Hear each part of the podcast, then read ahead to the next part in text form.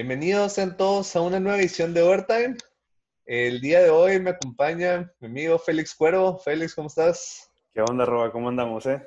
Bien, bien. Y, eh, el día de hoy César no va a poder estar con nosotros. Esperemos, si todo sale bien, la próxima semana nos acompañe.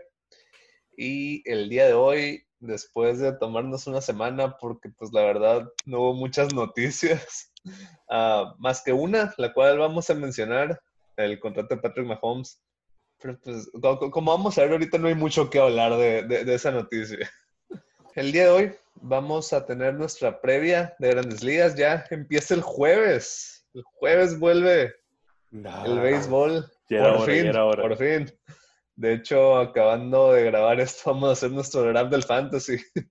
Tu- Tuve que ponerme a hacer tarea ahorita para, para averiguar cómo está el estado de la liga porque estaba algo desconectado.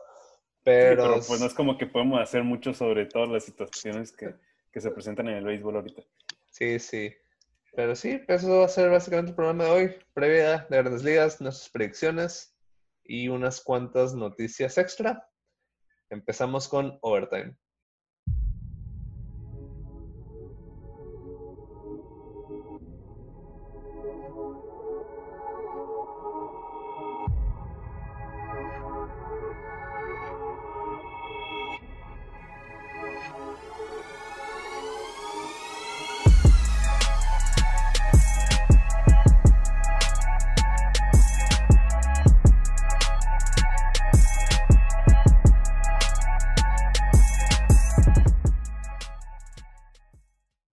Sí, después de toda la espera, vamos a tener una temporada de béisbol. 60 juegos. Va, va a estar Algo es diferente. algo, Va a algo estar es algo. Sí, definitivamente algo es algo. Ah, sí, estoy, estoy feliz de que vamos a tener algo que ver en nuestras teles todos los días. Vamos a tener deportes. Mira, yo, he visto, yo he visto los scrimmages de los Dodgers estos últimos días para que te veas lo que se necesita en los deportes. Sí, sí, estamos hambrientos ahorita. Entonces, ¿qué te parece si empezamos con la previa? Nos vamos división por división.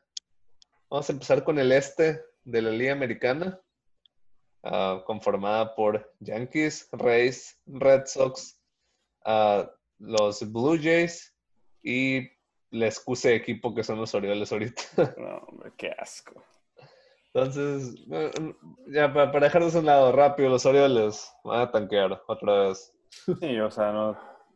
Si en temporada larga están tanqueando y se que es una temporada corta que pueden, eh, o sea, equipos que no son tan buenos que pueden llegar a hacer algo. Los Orioles no tienen ni eso.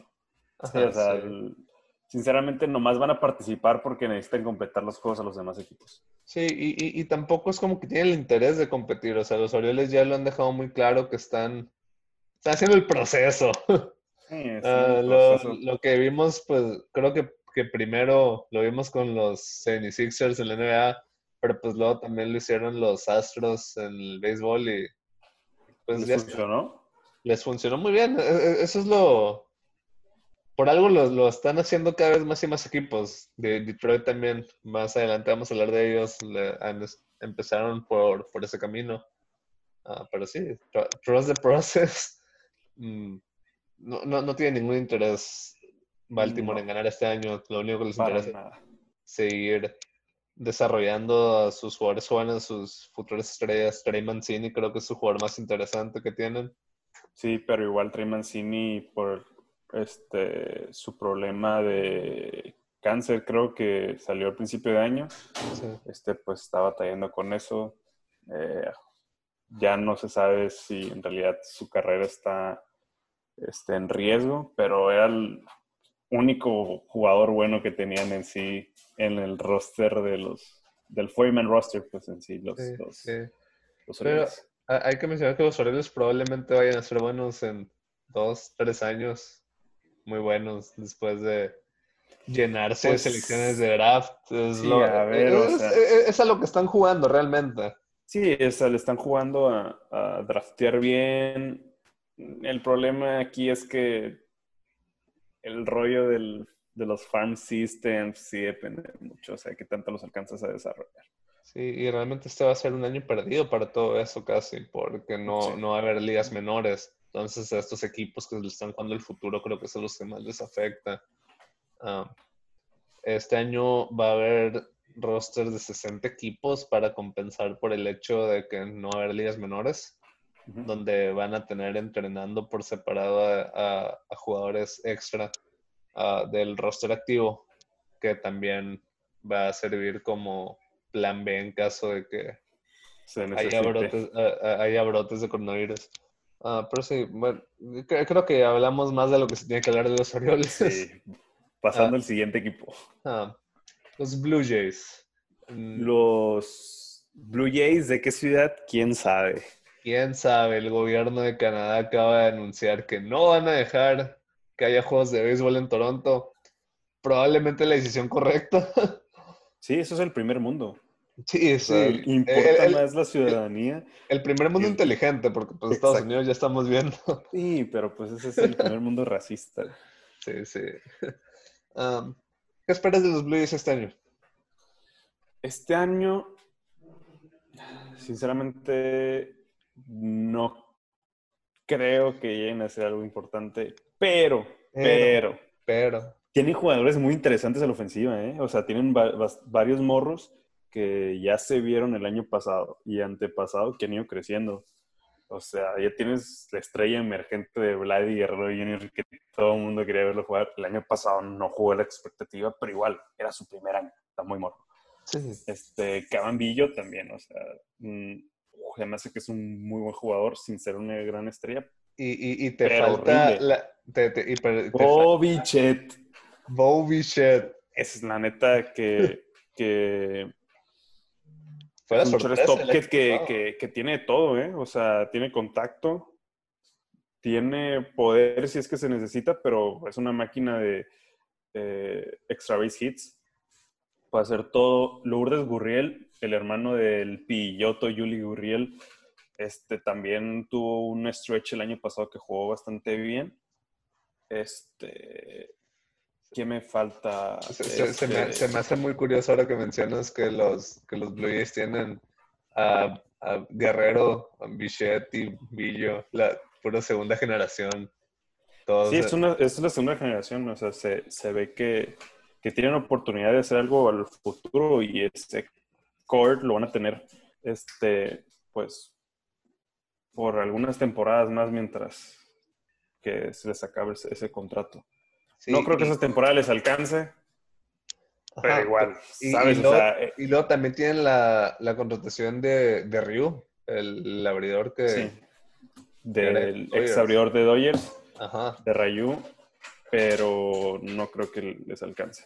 Ajá, pero la cosa es, eh, concuerdo contigo que una temporada normal de 162 juegos no les iba a alcanzar ni de chiste.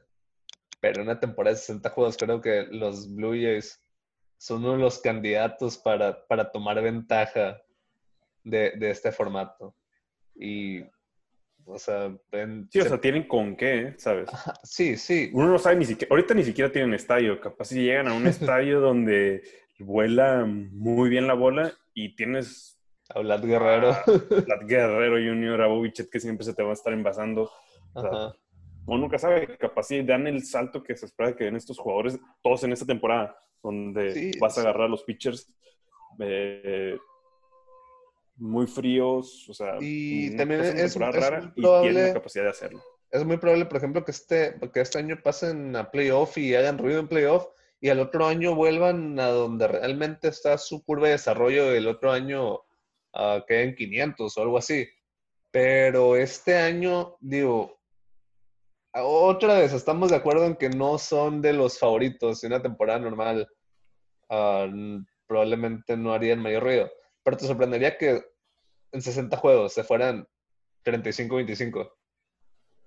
Al final de cuentas van a terminar jugando muchos juegos contra Baltimore. Van a jugar contra Marlins. Entonces, creo que no trae la mejor rotación de todos. 35-25 te puede alcanzar. Sí, puede alcanzar para, pasar a probablemente, o sea, probablemente ese sea como el, corte para pasar a playoff alrededor de 34, 35 ganados. Entonces no, no, no, va a estar tan lejos. van a quedar a cinco juegos de que el cuarto lugar del primer lugar de las divisiones. No, no hay tanto tiempo para que se separen los equipos. Entonces, creo que Toronto no, no está tan muerto como, como los Orioles, por ejemplo. Sí, no, los Orioles sí están en otra etapa. Entonces, y ah, Toronto sí tiene con que, ya lo veíamos con, o sea, otros, o con lo que decíamos ya de la NBA, ¿sabes? O sea, es tan corta que no, varios equipos no se van a terminar separando y se va a tener que jugar ese, ese juego extra. Sí, ¿sabes? Igual creo que aquí, no, o sea, no creo que los equipos, son 60 juegos, se terminan de separar tanto. Sí, sí, y sobre todo es béisbol, es el deporte juego, juego más impredecible que hay. Por eso se juegan 162 juegos, para que, para que haya definitivamente los equipos que, a la larga se, separen, pero, pero creo, creo, que Toronto tiene una oportunidad en 60 juegos. Ah, pero bueno, mencionabas a los Red Sox, que, ah, que el off-season de los Red Sox no, no fue la mejor, que digamos. No, o sea, si este programa hubiera empezado en, em, en febrero, marzo, creo que febrero, hubiéramos hecho un capítulo especial del trade de Mookie Betts y todo, que se terminaron arrepintiendo, pidieron más, a fin de cuentas, los jugadores que querían, y aún así se me hace que perdieron, ¿sabes? Perdieron para estar debajo. Lo hicieron para estar debajo del Luxury Tax y esta temporada creo que ni siquiera va a haber Luxury Tax.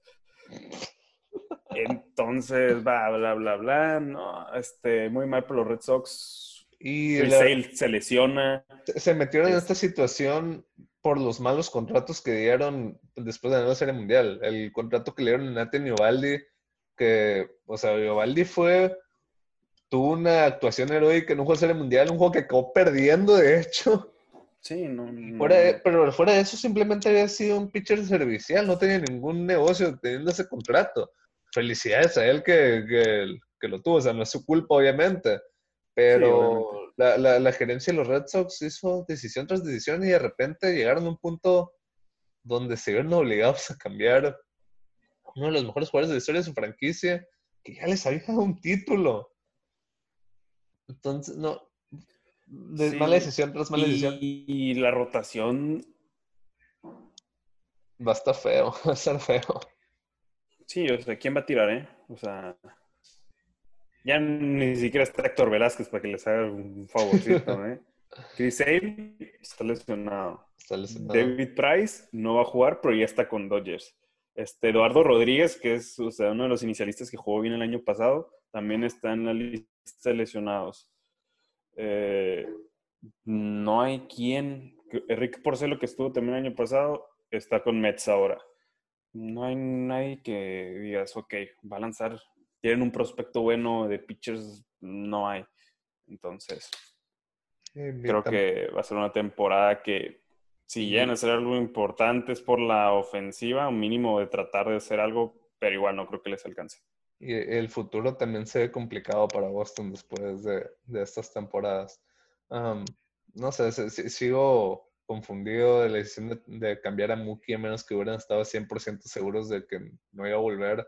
Porque pues es un jugador generacional, Mookie Betts. sí, totalmente. Esos jugadores que van a su, su siguiente contrato mm, va a estar pegándole a las cifras de quien te guste. No de Mike Trout, pero. Entre Mike Trout y un poquito abajo. Ándale, me gusta esa idea. Sí, sí. Mm, y pues últimamente no fue lo que no quisieron hacer, no quisieron pagar esas cifras por Betts, pero creo que.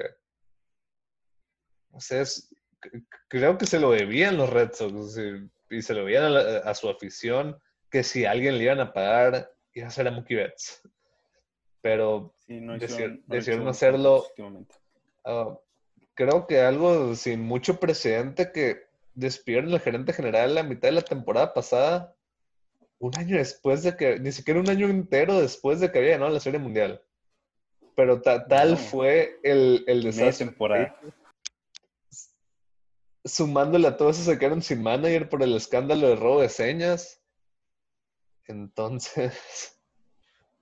Sí, no. Sí, no, no pinta bueno el futuro de. A menos de que, ¿sabes qué? Igual, sigues teniendo JD Martínez. ¿lo vas a necesitar para el futuro? No creo. O sea, puede que algún contender esa temporada diga, ¿sabes qué? Su contrato no es tan grande. Mm, puedo llegar a pagar lo mínimo esta temporada. Mm, al final de cuentas, se me hace que se tienen que deshacer de, de, de JD Martínez. No porque no sea bueno, sino porque, Porque no, no pinta o lado sea, equipo. para lo que es el futuro. Sí, sí. No. Pero O sea, si te quisiste deshacer de nómina, ¿por qué que no mejor te quedaste con... con Mookie en vez de con Jay Martínez. Sí, sí, totalmente.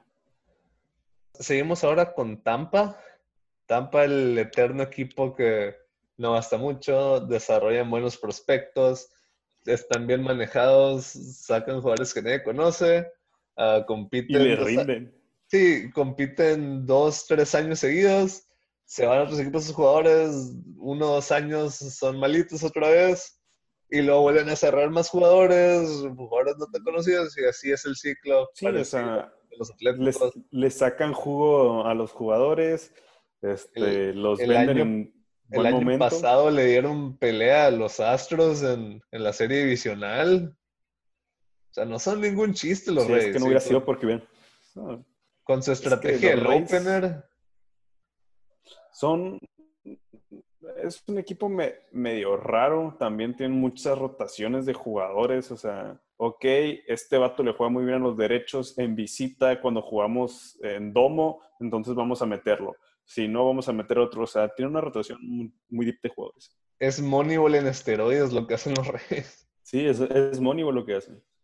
El problema con el Moneyball, Es que no gana campeonatos. deja tú no van a campeonatos. O sea, hay una frase muy famosa de Billy Bean que dice, mi trabajo es meternos a playoff, lo que pasa ahí ya es suerte. Y, y pues el trabajo aquí de los Reyes es entrar a playoff en una temporada de 162 juegos. Creo que to- todas esas pequeñas ah, cositas estadísticas no, no da el mismo resultado en 60 juegos que en 162. Entonces, así como decíamos que, lo, que Toronto puede ser uno de los equipos beneficiados por nomás jugar 60 juegos, creo que Tampa puede ser de los más afectados por nomás jugar 60 juegos. Sí, al final de cuentas, la ley de los promedios se da una muestra muy grande, ¿no? O sea, lo funciona cuando la muestra es grande.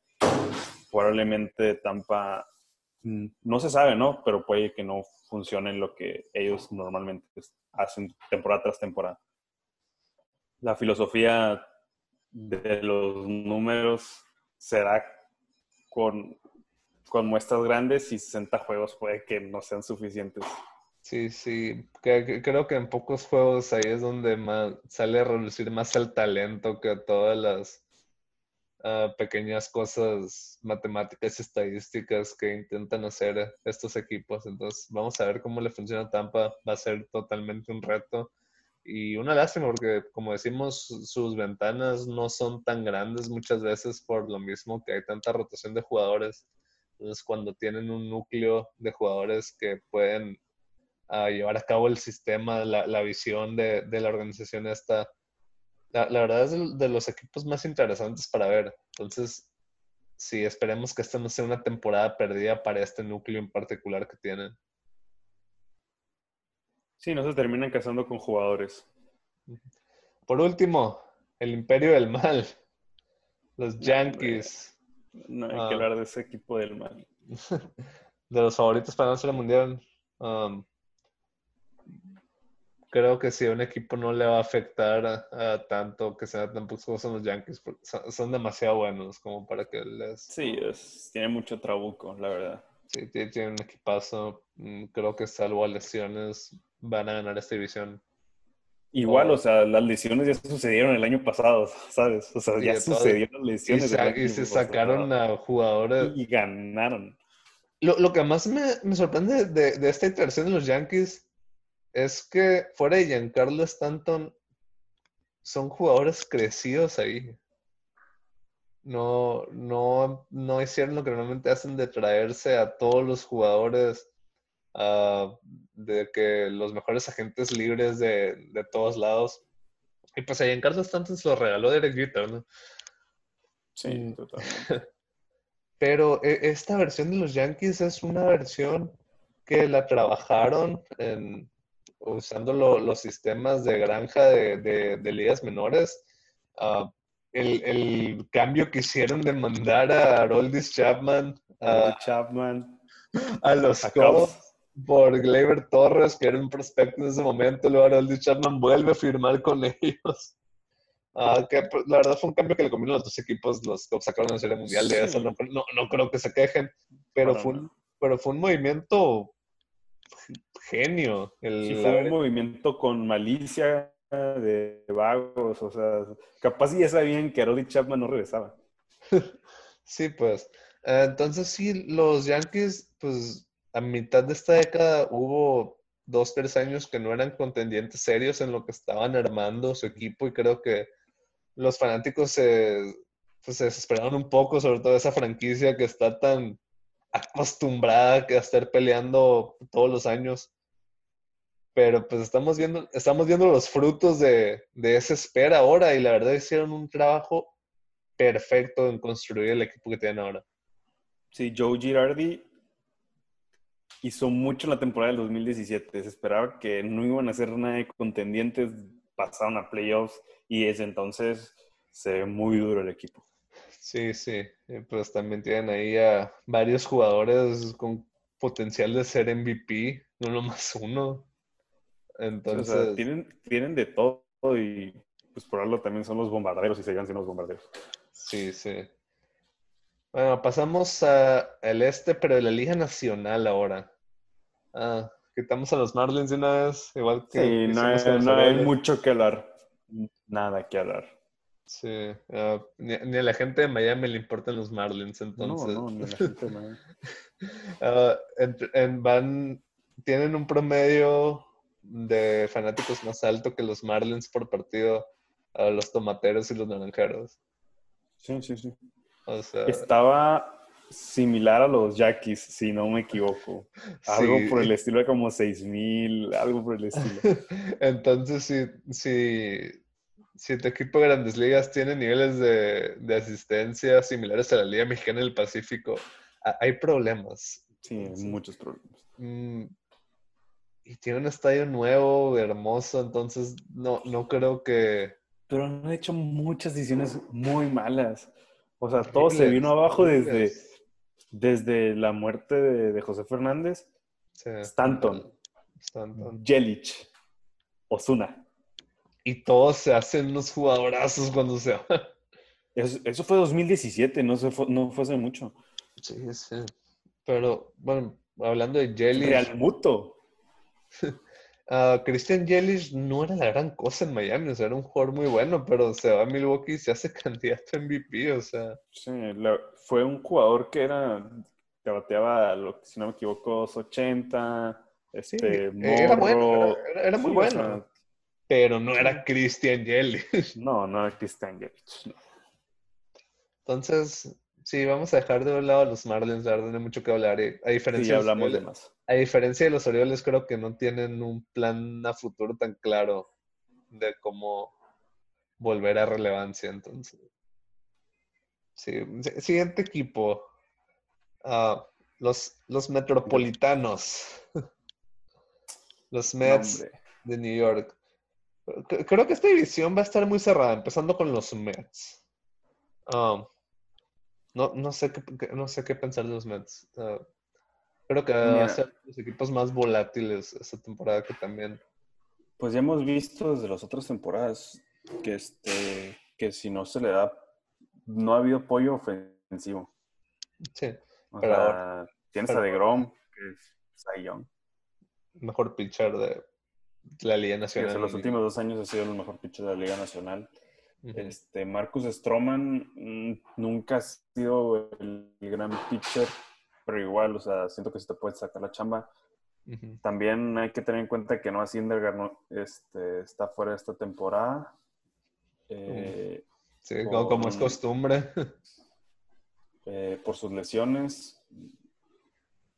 Pero creo que, que Mets sí, sí se ve, pinta bien, ¿eh? O sea, tienes a Pete Alonso Como Alonso el puede- año pasado. Pete Alonso puede ser clave porque tienes a DeGrom, que DeGrom impresionantemente tiene un récord de casi 500 en sus aperturas porque no le dan apoyo ofensivo.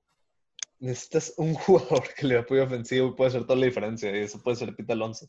Porque DeGrom si sigue a un nivel, a lo mejor ya no al de los últimos dos años porque está muy, muy difícil que lo mantenga, pero un nivel similar, vas a meter tres carreras cuando juegue, cuando juegue DeGrom para, para ganar.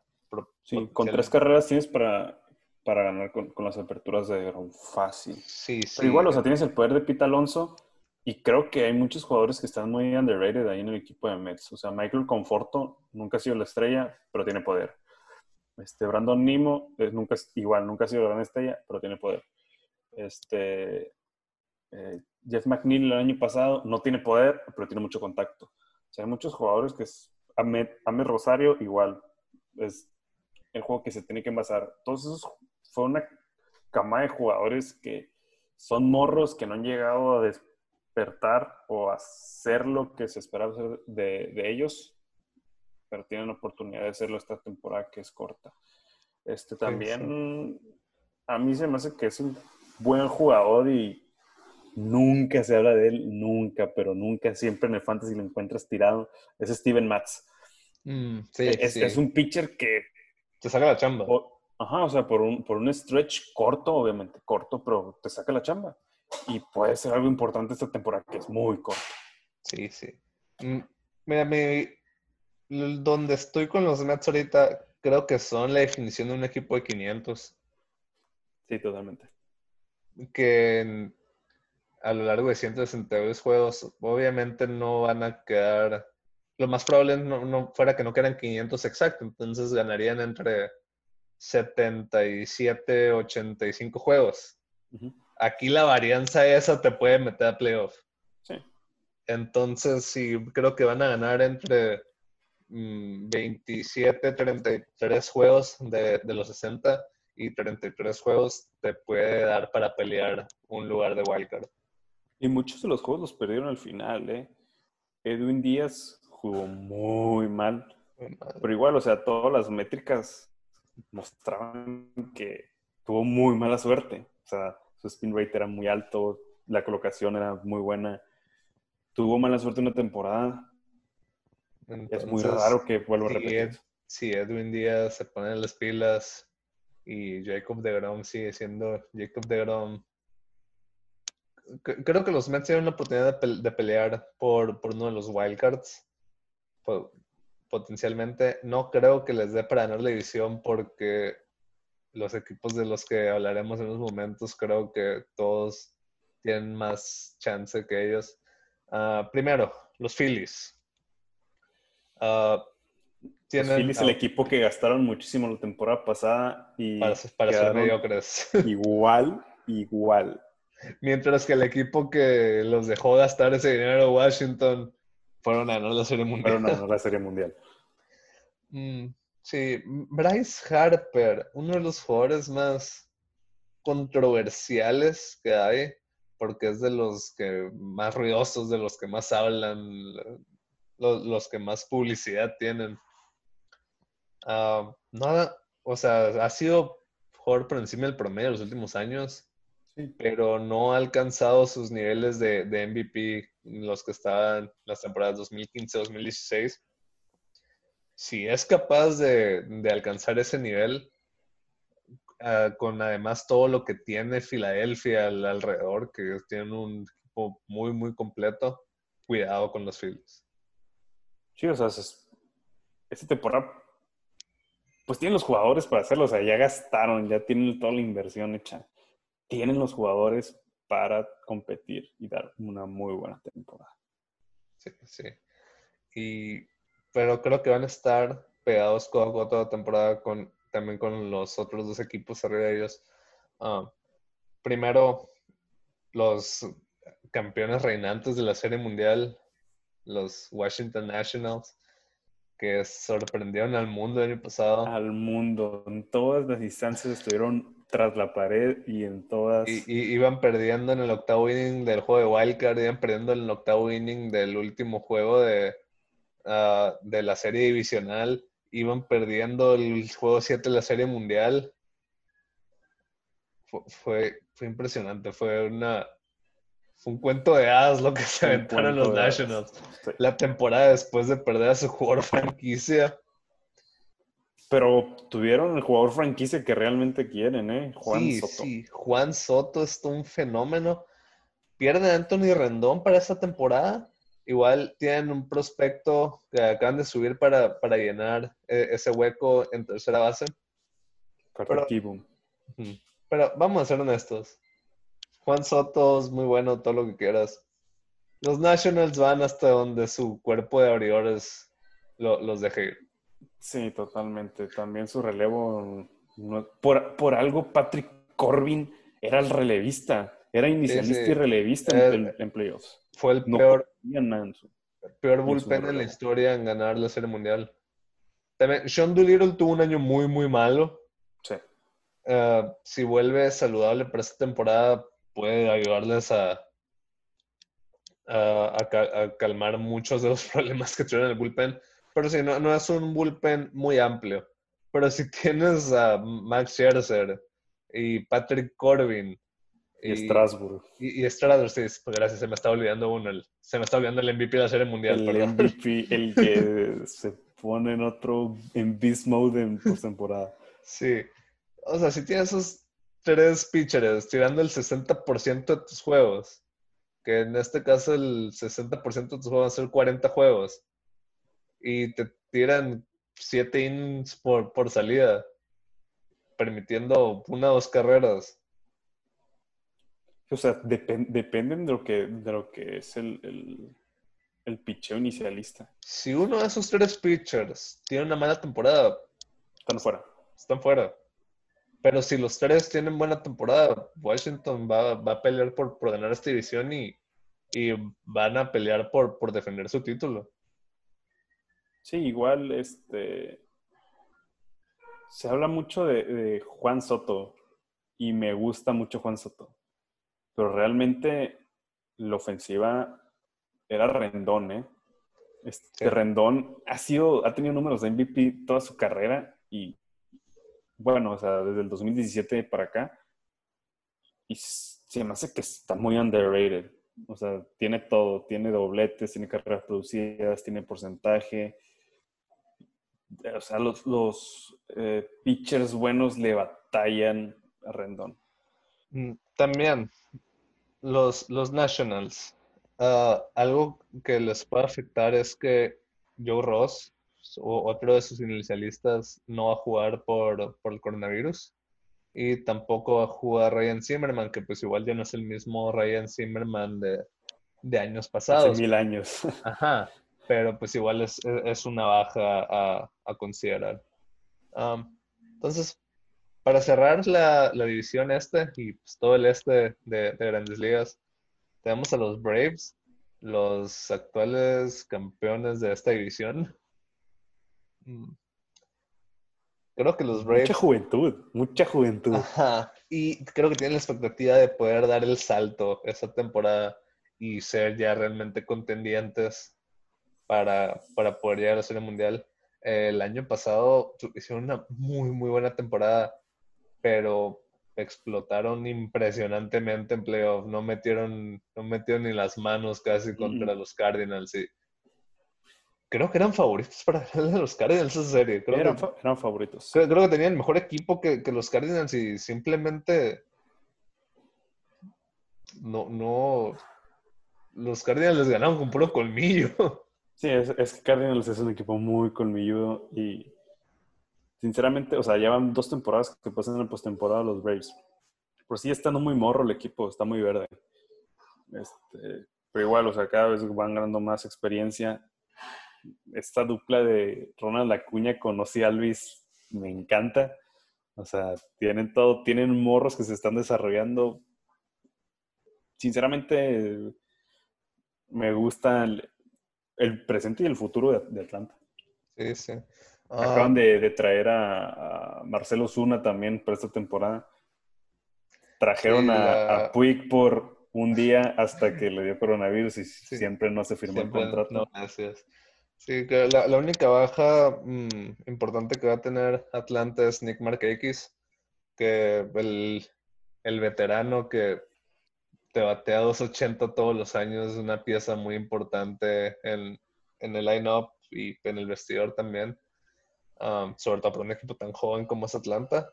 Pero sí, luego aparte con el cuerpo de abridores que tienen, Foltine Weeks, liderando ese, cuerpo que si bien no tuvo la mejor temporada el año pasado, sigue siendo un, un abridor de, de, calidad.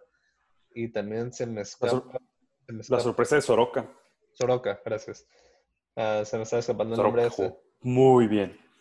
Abajo de 3 de efectividad. Sí, sí.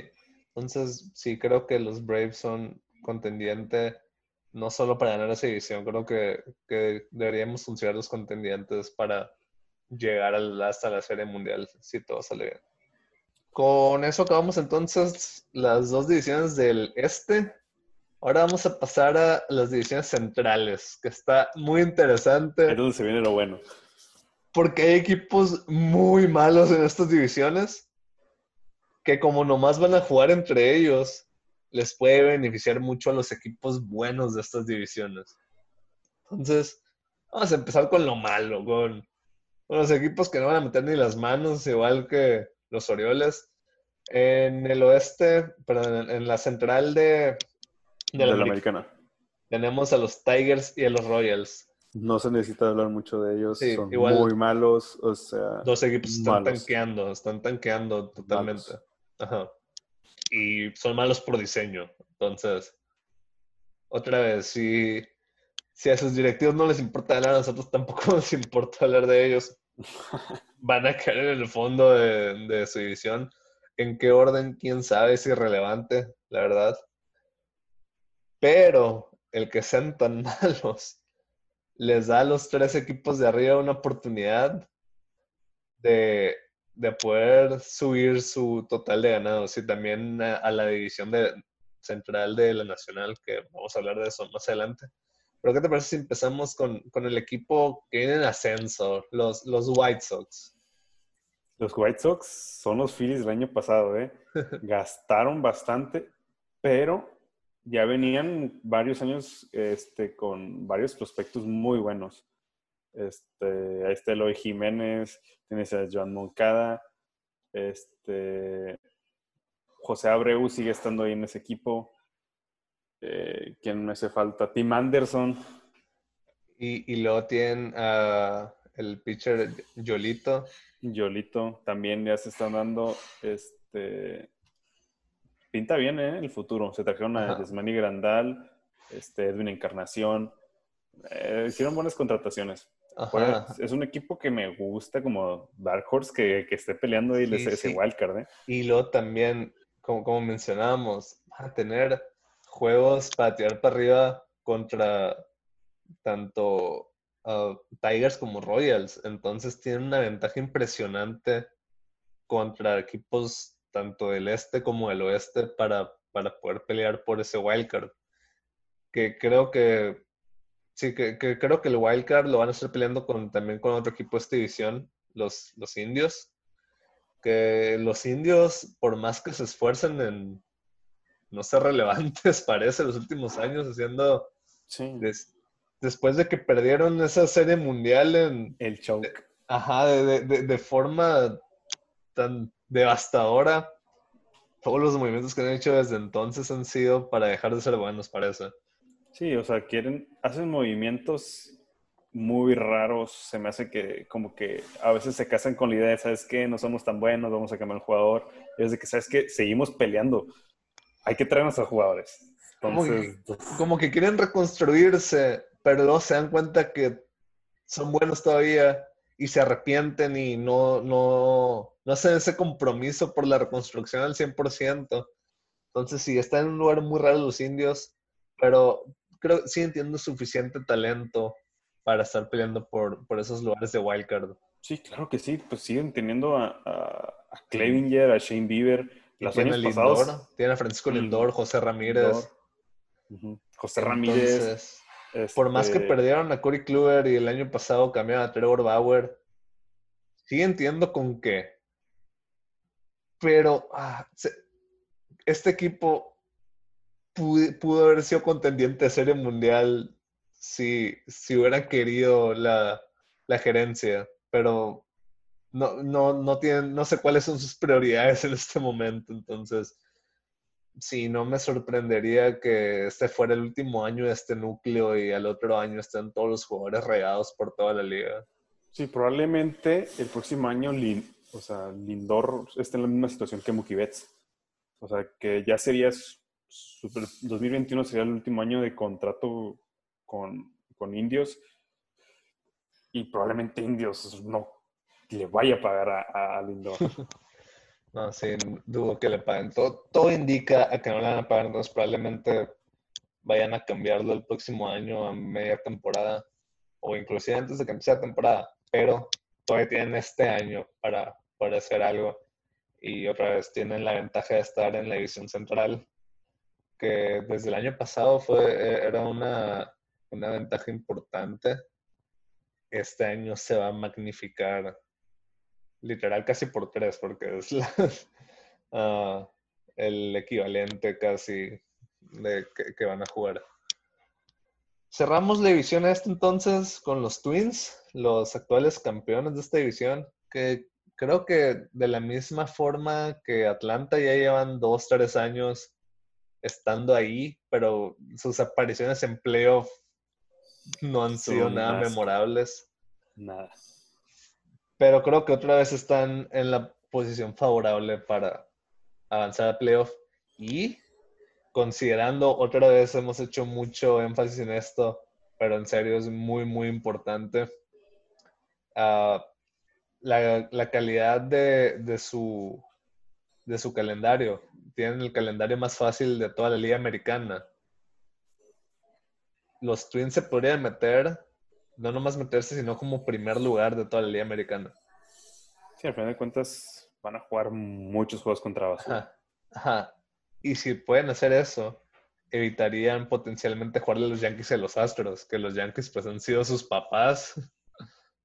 Entonces, mandarían la serie Yankees Astros a ser divisional, mientras que los Twins podrían aprovechar y pasar contra un equipo no tan fuerte Mientras que los Yankees y los Astros se tiran todos unos a los otros y a lo mejor potencialmente para la serie de campeonato de la americana llegan y no sé, los Yankees le ganaron a los Astros en cinco, pero quemaron a todos sus pitchers en el último juego, nadie está disponible y los Twins pueden sacar los primeros dos juegos gracias a eso y, y ya nomás tienen que ganar dos de cinco. Sí, o sea, tienen muy, o sea, el calendario les favorece muchísimo. Muchísimo, muchísimo. Puede dar una infinidad de resultados. Entonces creo que los Twins, cuidado. No, no les sorprenda si los ven en la Serie Mundial. ¿Qué claro, claro. Bueno, pasamos entonces a, la central de la Nacional. Otra vez el equipo hasta abajo primero, los Piratas. Los Basura. no. Ajá, también. Creo que muy similar. tuvieron un camino muy similar al que tuvieron los indios de Cleveland, que de repente eran buenos, tenían buenos jugadores en todas las posiciones y poco a poco los fueron cambiando, pero sin, sin comprometerse a hacer la reconstrucción por completo y acabaron en, tierra de nadie, acabaron sin dirección alguna. Um, y sí, no, no van a pelear por nada este año, no van a pelear por nada el año que viene, no van a pelear por nada en dos años. Todo empezó mal con el cambio de, Chris Archer. O sea, dieron a Tyler Glasnow y Austin Meadows, que han sido muy buenos jugadores en Race. Por Chris Archer fueron macaneados. Desde ahí todo para abajo. Sí, entonces, sí, no, no, hay que hablar de los piratas. Um, ¿Qué te parece si empezamos con los Cubs? Uno de los equipos más decepcionantes de la temporada pasada. Ah, se cayeron por completo. se cayeron, hicieron cambios. Este... Perdieron a Joe Maddon para este año, aparte. que Joe Maddon pues, cambió la franquicia desde, desde que yo los, los llevó a su tan ansiado título de serie mundial, que ya van a ser cuatro años de, de esa serie mundial. O sea, uno sigue pensando en los Cubs como el equipo que ganó la serie mundial, pero ya es prácticamente un equipo completamente diferente. Ah, Chris Bryant, quién sabe qué le pasó el año pasado, sigue estando muy joven. Si vuelves. Chris Bryant todavía sí es, tiene buena oportunidad de tener. Ya no es el hombronero de antes, pero sí tiene muy buenos. Eh, o sea, turnos al de muy buena calidad. Sí, pero, es muy raro lo, lo, de Chris Bryant. No me lo esperaba para nada. O sea, uno pensaría que debería estar al nivel de lo que está un Mookie Betts a estas alturas de su carrera y, y no dio un paso para atrás impresionante. Mm, pero pues sí entiendo mucho talento. Ah, la pérdida de Cole Hamels les, les va a afectar en, el, en, en la rotación. rotación. Pero no sé, creo que los Cubs son los equipos más impredecibles para esta temporada. Siento que los que los limita a ser muy buenos es su rotación inicialista. Sí, sí. Porque en, en, jugadores de campo sí entiendo jugadores de calidad, ¿sabes? En catchers tienes a Wilson Contreras, este, que el año pasado jugó muy bien. En primera base Anthony Rizzo. En segunda, pues ahí se están rotando entre varios si es que necesitan a este el año pasado. Pues sigue siendo Javi Baez en el short. Este, Chris Albert, Bryant. Albert Almora va a poder jugar mucho más ahora que va a haber bateador designado. Exacto. Este, Cal Schwarber, eh, también jugó muy bien en la temporada pasada. Bueno, no muy bien, pero pues. Y ahora, y ahora va a poder ser un bateador designado. siempre, es lo que tú necesitas. Siempre estaba la consigna de si jugara Schwarber, que por su at o Almora por su guante, no tienen que decidir este año. La pérdida que tuvieron pues fue de, de, Castellanos, que vamos a llegar ahí en unos momentos. Sí, sí. Ah, pero si los Cubs, creo que es de los equipos más impredecibles para esta temporada. No me sorprendería inclusive ganar en la división. Tampoco me sorprendería que se quedaran fuera de playoff y pensaran en una reconstrucción ya de plano. Pero sí, vamos a ver cómo le va al ahora manager David Ross en su primer año. Su primer año. Va, a, estar, va a estar interesante ahora los Cubs. Creo que es de, los equipos que, con, que más historias van a tener eh, esta temporada. Pero bueno, hablando de Nick Castellanos, nuestro siguiente equipo, los Cincinnati Reds. Un equipo que ha estado rondando en la mediocridad ya por varios años, pero parece que ahora sí este es el año. Sí, se ven buenos jugadores. Que pueden dar el salto, ayudados por el calendario más fácil de todo Grandes Ligas. Tienen 20 juegos contra Pittsburgh, Kansas y Detroit es el 33%, de, la temporada. Es el, equivalente, es el equivalente a que una temporada de 162 juegos uh, jugaran. ¿Cuántos son? 53. 53 juegos. 54 juegos. 54 juegos, sí, 54, sí. Y jugaron 54 juegos contra esos equipos. Es. Muy disparejo. Es demasiado, es, es demasiado. Y Cincinnati tiene esta oportunidad dorada para aprovechar eso y mostrar que, ya están aquí. Tienen, pues, las contrataciones de Nick Castellanos y Mike Mustacas van a ser enormes. Sí, o sea, ya eso que ya tenías a Joey Boto. ya este, tienes a Joey Boto. Aquí nos jugó muy bien durante un, un stretch. Este, Nick Senzel, a ver si ya da los números que se esperan de él. Este, el regreso de Sonny Gray en el picheo te, hicieron el cambio de Trevor Bauer del año pasado. Sí, o sea, Trevor Bauer. Em, Luis Castillo también dio ese salto que se esperaba que, que diera. Sí. Ah, bueno, hablando de Joey Boto, creo que tiene mi estadística random favorita de toda la historia de Grandes Ligas. Tardó 6.829 apariciones eh, al bat para, para que lo sacaran out en un fly al primera base. Sí, un pop-out al primera base. O sea, eso es muy común que suceda. Sí, lo, más, vemos. Más, más siendo zurdo. Lo vemos, ¿qué te gusta? ¿Unas cinco veces por juego? ¿Tres y cinco veces por juego un pop-out a primera base? Sí, o sea, pero lo que te digo, o sea, más siendo zurdo, es muy común que hace ese pop-out. Ajá. Sí, y después de 13 temporadas y 6.829 apariciones en el BAT el año pasado, en el 17 de abril de 2019, Joey Boto tuvo su primer pop-out a primera base. Impresionante, ¿no? Un excelente bateador a lo largo de su carrera. Ah, sus mejores épocas están atrás de él. Creo que a esas alturas ya, ya es un veterano, ya no es el jugador que, que, que, fue MVP. Pero puede seguir siendo una excelente pieza complementaria en un equipo que parece que otra vez va a la alza. Uh, Joey Boto pues llegó a, los, a Cincinnati cuando eran muy, muy malos. Le tocó estar ahí cuando por fin salieron de tantos años de, de oscuridad. Le tocó ver que muriera ese núcleo y otra vez ser parte de equipos no muy exitosos, pero creo que este año tienen la... chispa. Sí, sí. Y bueno, por último, nos quedan dos equipos en esta división. Nos quedan los, bueno, los, dos equipos que pelearon hasta el final el año pasado por sacar esta división después de que se cayeron los Cubs. Ah, pues los Milwaukee Brewers y el equipo que creo que sorprendió a todos, pero no, a esas alturas nos debería sorprender que son buenos los Cardinals. No, es que son muy colmilludos, o sea, son un equipo constante. Uno de los Saben jugar los juegos que importan. Y tienen de las mejores gerencias de toda Grandes Ligas, siempre haciendo los movimientos inteligentes para que siga contendiendo este equipo.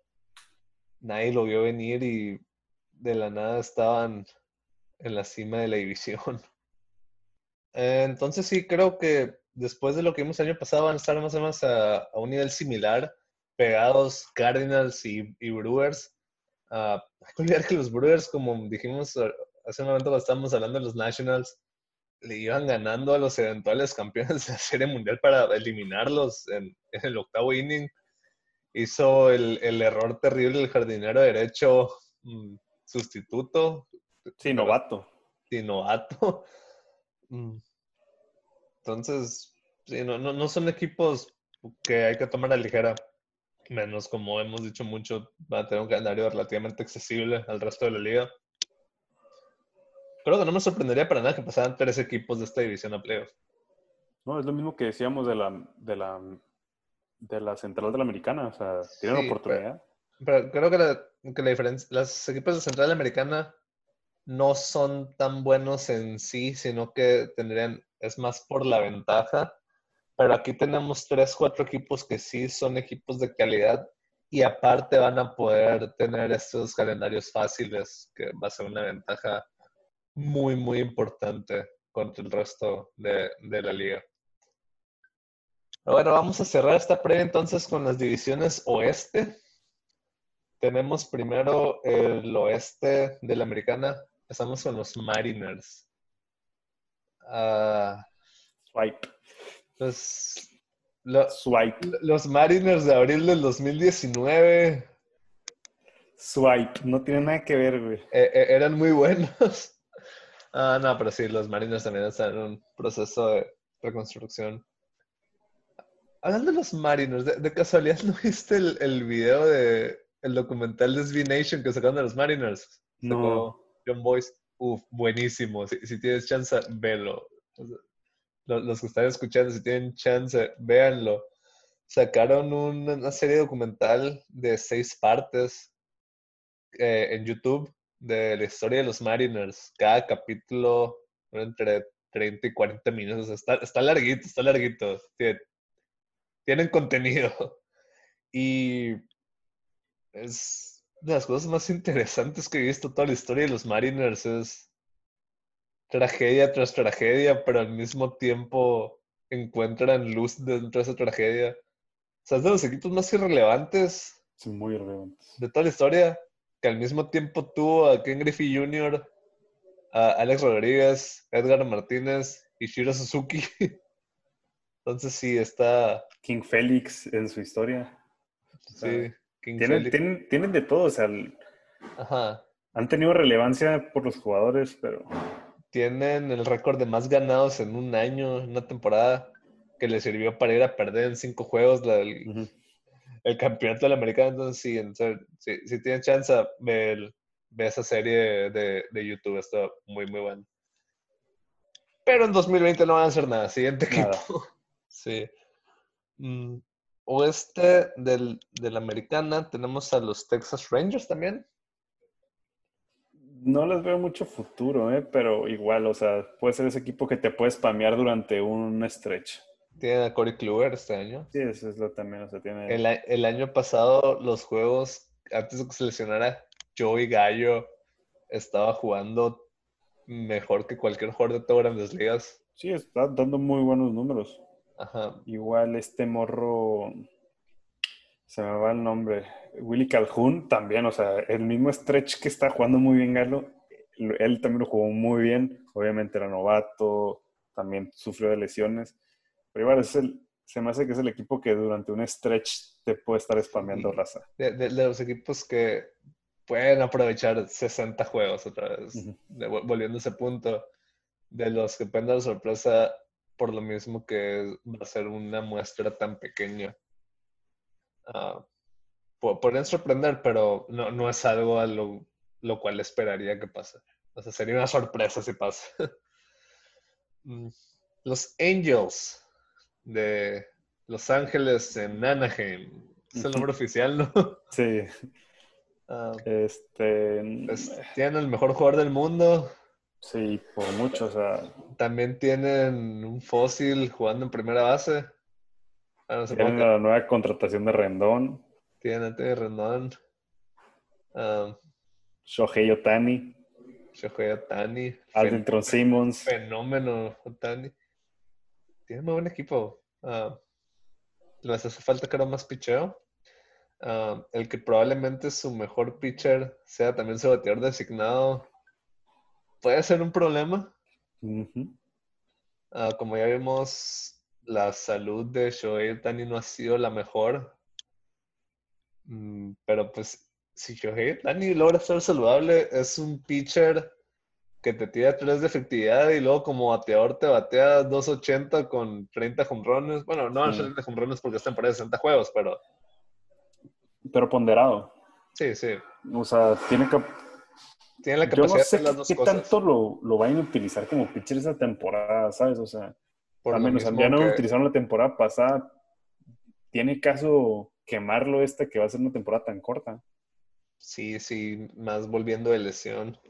Mm. Pero no sé, por lo mismo que es una temporada tan corta y tienen la contratación estrella de Randón y tienen a Mike Trout en sus mejores años, creo que también pueden entrar en una actitud de no tenemos tiempo que perder, tenemos que ganar ya. Y pues tirar a Otani al fuego y esperar que, que responda. Porque otra vez, si responde es un arma que ningún otro equipo tiene. Tener que, que tu mismo jugador, o sea, un Sea mismo muy buen jugador, bat. sea un bat arriba del promedio, deja tu arriba del promedio, potencial de llegar inclusive a tener votos para MVP eh, con su bat, y al mismo tiempo en, en- en la loma te tire 100 millas por hora y te, tenga la capacidad en su e- e- ese primer mes que, que tuvo como pitcher un juego casi tuvo un juego sin hit, Sí, o sea, un juego sin hit. No, hombre. y e- es todo un fenómeno, pero sí, la única pregunta que, que queda con Otani es ver si puede aguantar ah, to- toda esa carga. También un punto muy importante de los Angels. Tiene un nuevo manager, Joe Maddon, Joe Madden. que como mencionamos, rescató la franquicia de Chicago, les trajo el título, también hizo muy buen trabajo antes con los Reyes. Va a ser una pieza muy, muy importante en, en los próximos años para los Angels. Pasamos Sí, ahora a Oakland. Moneyball. más Moneyball. Los, los padres del Moneyball. A ser honesto, no, no, nunca sé qué esperar con Oakland. No, eh, Oakland. o sea, no hacen las contrataciones que, que pudieran hacer, siguen sacando provecho de ciertos jugadores, juegan bien durante un stretch. Este, de, la nada, eh, varios jugadores empiezan a jugar como MVP. O sea, dejas de prestar atención un mes de la temporada. Ves los standings. Oakland está 20 juegos arriba de 500 y no conoces a ningún jugador del rostro. A media temporada cambian a su mejor jugador y de todas formas siguen siendo igual de buenos. Entonces no, no, no, no me voy a, no voy a ponerme a hacer como que conozco todos los prospectos que se saca Oakland de, de la manga todos los años. Pero pues le sirve el sistema. Sí, o sea, Matt Olson no es el mejor primera base, pero es un bombardero. Matt Chapman. Sí, sí, Matt Chapman es su estrella. pero, ¿cuántos, ¿cuántos, años crees que le queden a Matt Chapman? No muchos, o sea, no, no va a poder pagarlos. De hecho, creo que es el mejor defensa de la liga, algo, sacaron unas stats así que... Y luego, tiene a Ramón Laureano. Ramón Laureano, que también, o sea, ese también se lo sacaron de la manga, que de la nada, ok, una temporada fierro. No, deja, tú. Eh, hace dos años era de que, ah, Ramón Laureano, de que súper bueno a la defensiva, pero no te batea nada. Y el año pasado estaba bate, bate, bate. Entonces. La, incógnita de, Atléticos es si Chris Davis va a volver a su 2.47. Esa es la eh, incógnita. me, dolió, me dolió el año pasado. Sí, se rompió la racha. Se rompió la racha. ¿Cuántos años seguidos quedó? Cuatro años seguidos. O sea, es súper difícil, o sea. Bateando exactamente 2.47. Sí, creo que junto con la Yo Voto son dos de las mejores estadísticas que, que son muy improbables. Sí, sí. Pero bueno, sí, Oakland va, va a dar pelea. No, no nos podemos descontar. Sí, va a dar pelea. Por último. Shears gonna shit. Los Astros tiene un equipazo, lamentablemente. También tienen un gran, ah, un gran blanco en sus espaldas. Todos los equipos van a querer ganarles. No, y aparte los van a sellar. Lo único que no vamos a poder disfrutar son que vaya a haber aficionados en los juegos de Astros. ¿eh? Sí, sí, sí. De eso se sabe. Pero, mira, e, eso nos ayuda a que el odio a los Astros se extienda mínimo un año más. Sí, también. Mm, la cosa aquí es, lo pueden tomar los Astros como un nosotros contra el mundo y entrar a, una racha en estos 60 juegos más playoff y simplemente destrozar a todos. Tiene el talento con que hacerlo, la verdad. Uh, se les fue Rick Cole, obviamente una baja muy, muy importante. Pero. sin otro Trabuco. Pero siguen teniendo a Justin Verlander, mejor pitcher de la Liga Americana en los últimos años. Sagrinki también. Tiene a Grinky. Que se tiró un juegazo en la Serie Mundial. McCullens Sí, ya regresa. Son los Astros, ya. Siguen teniendo mucho poder ofensivo. Son favoritos para ir a Mundial ah, junto con los Yankees en, el americano. Y pues como es poder ofensivo, Alex Bregman, José Altuve, Carlos Correa, Julie Gurriel. Jordan Álvarez. Jordan Álvarez. Vamos a, vamos a ver qué tal Dusty Baker sobre todo en playoffs donde tuvo sus problemas en, Washington. Pero sí, son los Astros. No, no, no los podemos tachar. Sí, no los podemos tachar. La única, tacha, la, única tacha que tienen los Astros es su campeonato. Sí, el único pinche asterisco Pero bueno, vamos a pasar entonces ahora al oeste de la Nacional. Están nuestros dos equipos, de hecho. Mm, vamos a empezar primero con los Giants. San Fran, eh, se hicieron de Boom Garner, que era su mejor pieza. Buster Posey no juega. Se hicieron viejos. se murieron con, con, el núcleo que les dieron las series mundiales y no. ¿Viste la foto de Kung Fu Panda? Está gordísimo. O sea, está gordísimo. Está, gordísimo. Sí, este año nomás van a van a estar ahí porque tienen que jugar. Sí, sí. Um, bueno, pasamos a los Rockies, que pues, como he dicho en un capítulo antes, es el equipo al que yo le voy. No tengo idea de qué esperar de los Rockies este año. No sé si tienen sus mismos prospectos. O sea, que esperan que, que jueguen bien. La clave van a ser los tres inicialistas. Porque de qué van a batear, van a batear. Sí, o sea, van a jugar. Ajá. Uh, tienen a Nolan, Arenado, mm, mejor tercera base, probablemente todas grandes ligas. Uh, tienen a Trevor Story, tienen a Charlie Blackmon, que pues en curse es batea como si fuera MVP. uh, tienen a Daniel Murphy, tienen a David Dahl, Remel Tapia. Van a batear. Van a batear. El problema es el picheo. Kyle Freeland regresa, no regresa. Eh, eh, esa es la incógnita. Kyle Freeland en 2018 fue el cuarto lugar de Cy Young. El año pasado pichó tan mal que lo bajaron a, AAA y en AAA fue más malo todavía. O sea, en AAA trae efectividad de 7. Entonces, no sé. Tienen a Germán Márquez, tienen a John Gray. John Gray fue el único de los tres que tuvo una temporada buena el año pasado.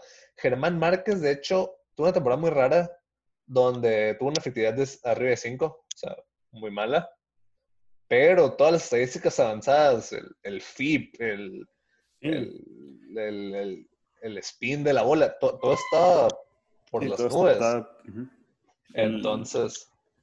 El swing percentage y todo. Sí, sí, entonces fue, fue una, una aberración estadística. El freelance ese sí lo, Sí, lo agarran a palo.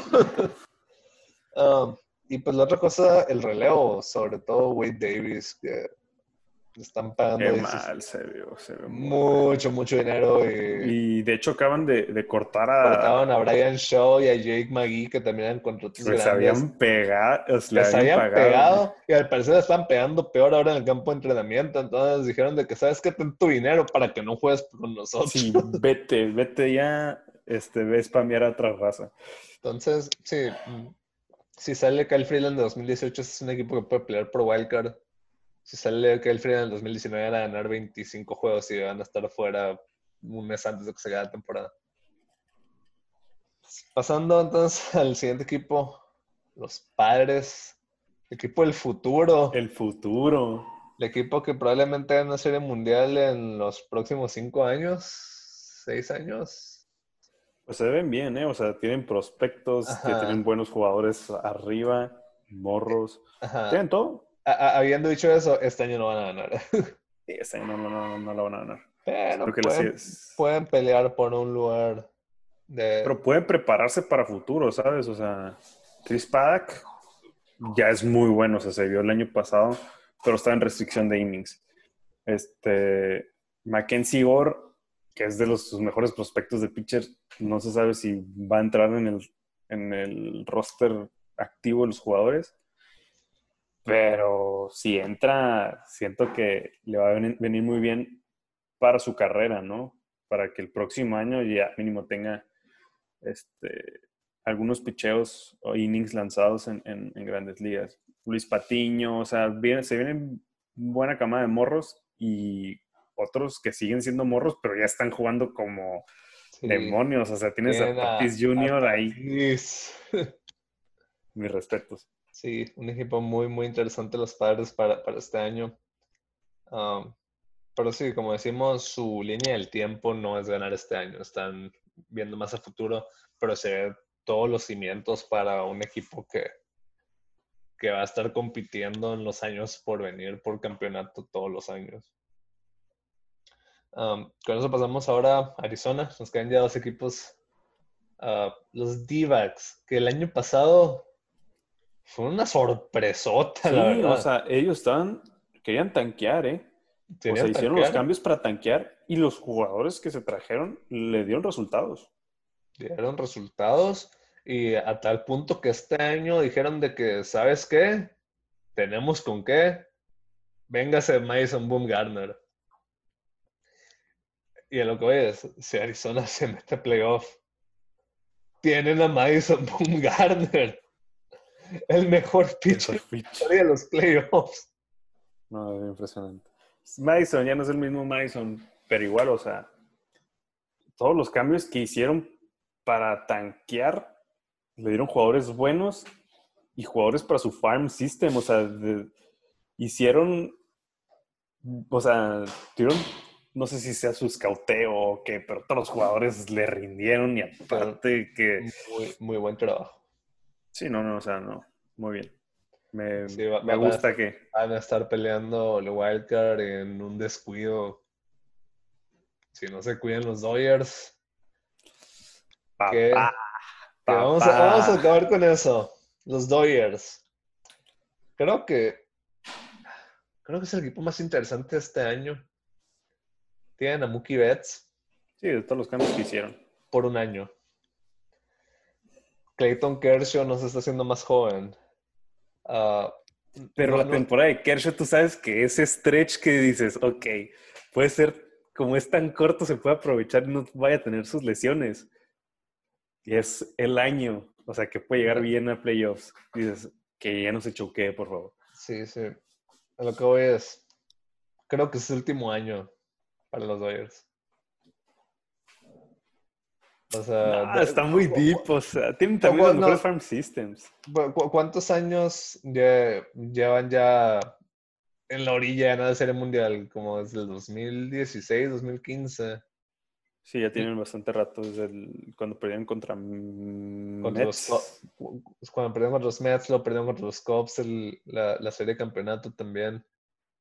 me acuerdo mucho aquel juego cuando decidieron dar una base por bolas para que tuvieran que sacar el pitcher los Cubs y el bateador emergente les metió un gran slam.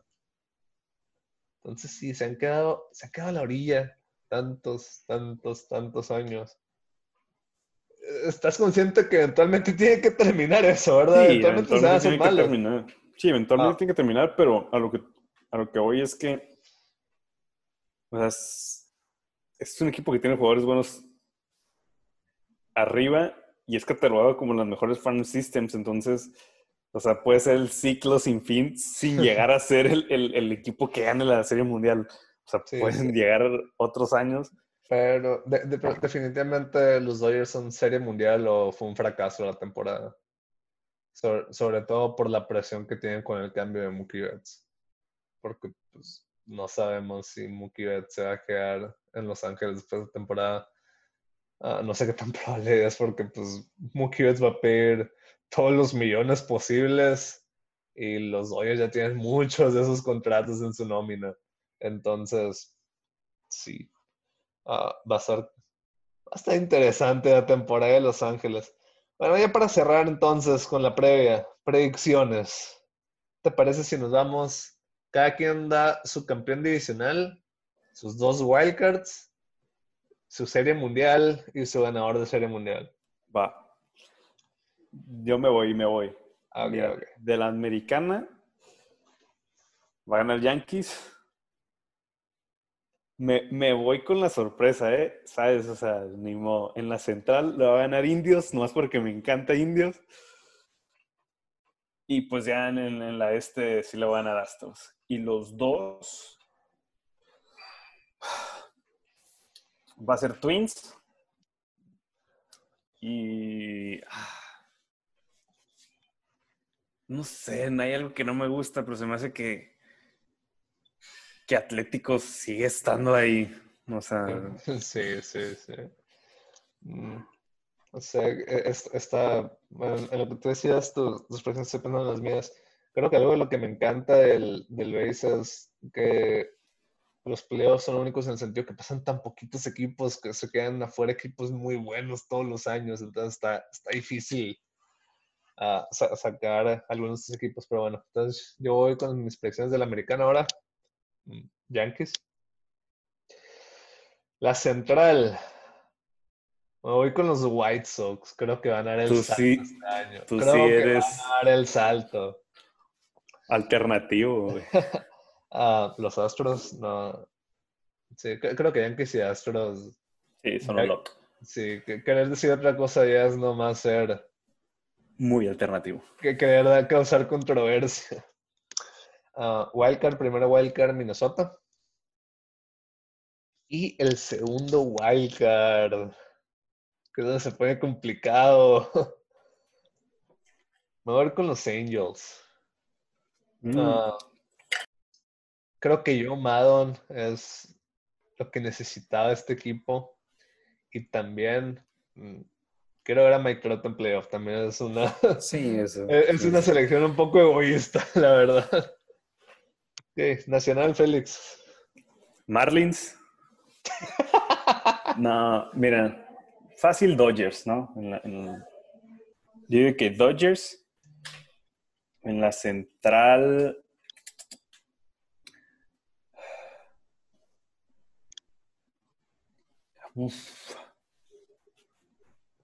Central, vamos a ir por.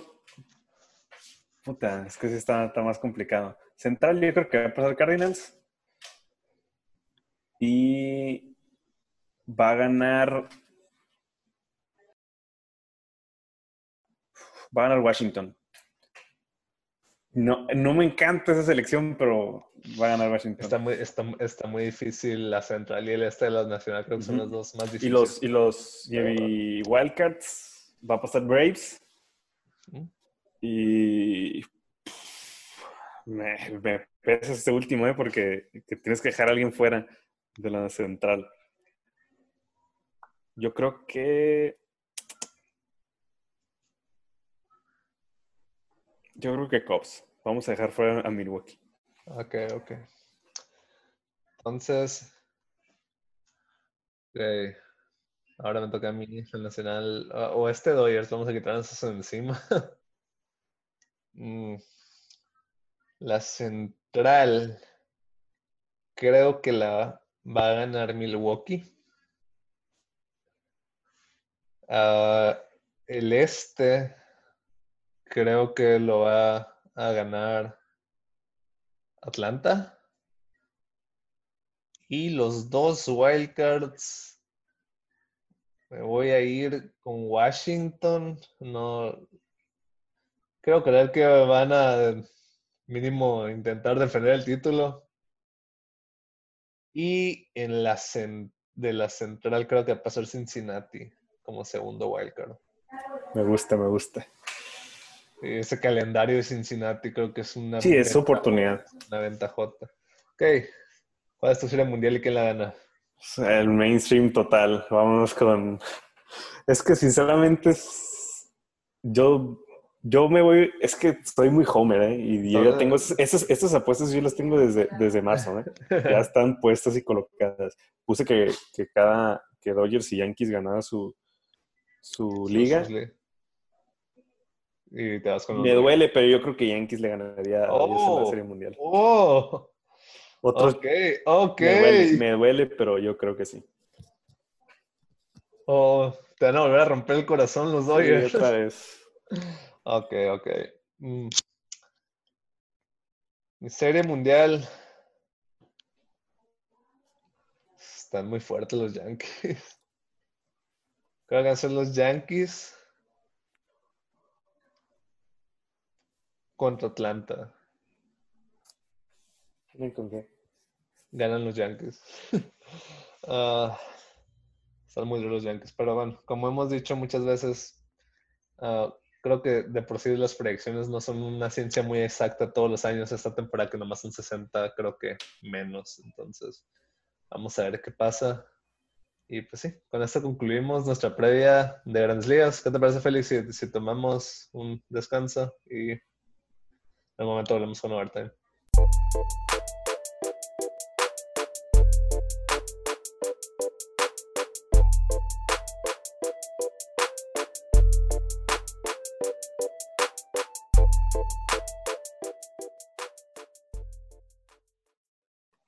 Volvemos entonces ahora para terminar con el programa del día de hoy con algunas de las noticias que han sucedido en las últimas dos semanas rápidamente.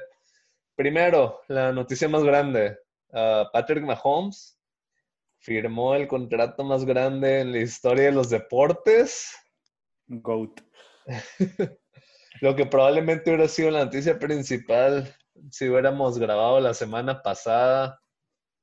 Pero sí, como, dijimos al principio, no, no, hay mucha controversia con este contrato. Se merece cada penny que le van a que le van a pagar.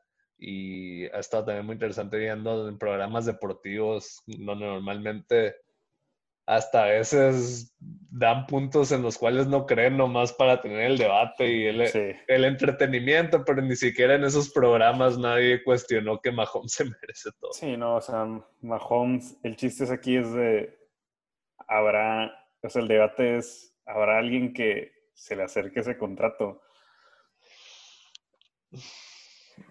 Está... Si, alguien, si alguien lo merece, o sea, del americano, que, que son muy raros que sean para un plazo tan largo, el único que podría hacerlo es Patrick Mahomes. no se ve otra cara o es franquicia. Corebacks jóvenes, Lamar Jackson, ¿tú le ofrecerías ese contrato a Lamar Jackson? Por más que hemos hablado que evita el contacto, ah, no es tan bueno y igual está la, la preocupación de, que se mantenga. Sí, o sea, prefiero pagar de más para otros jugadores, sabiendo que o sea, de un año a otro pueden caer. Y no es decir que la, que Lamar Jackson no se merece un contrato enorme, o sea, Lamar Jackson probablemente se merezca que te guste un contrato de cinco años a 180 millones, algo por, esa, por esa área. Pero ya hablar de 10 años y hablar de 500 millones, Solo Patrick Mahomes, sí. solo Patrick Mahomes. Sí, no, nos vamos a meter mucho, literal tenemos un podcast, ah, la segunda parte del ranking de quarterbacks, los últimos 15 minutos fue los tres hablando de qué tan bueno es Patrick Mahomes, si quieren, si quieren ir a escuchar eso. Y ahí se dan todos los argumentos de por, qué, se le, ganaron los... Por qué le deberían de pagar todo el dinero.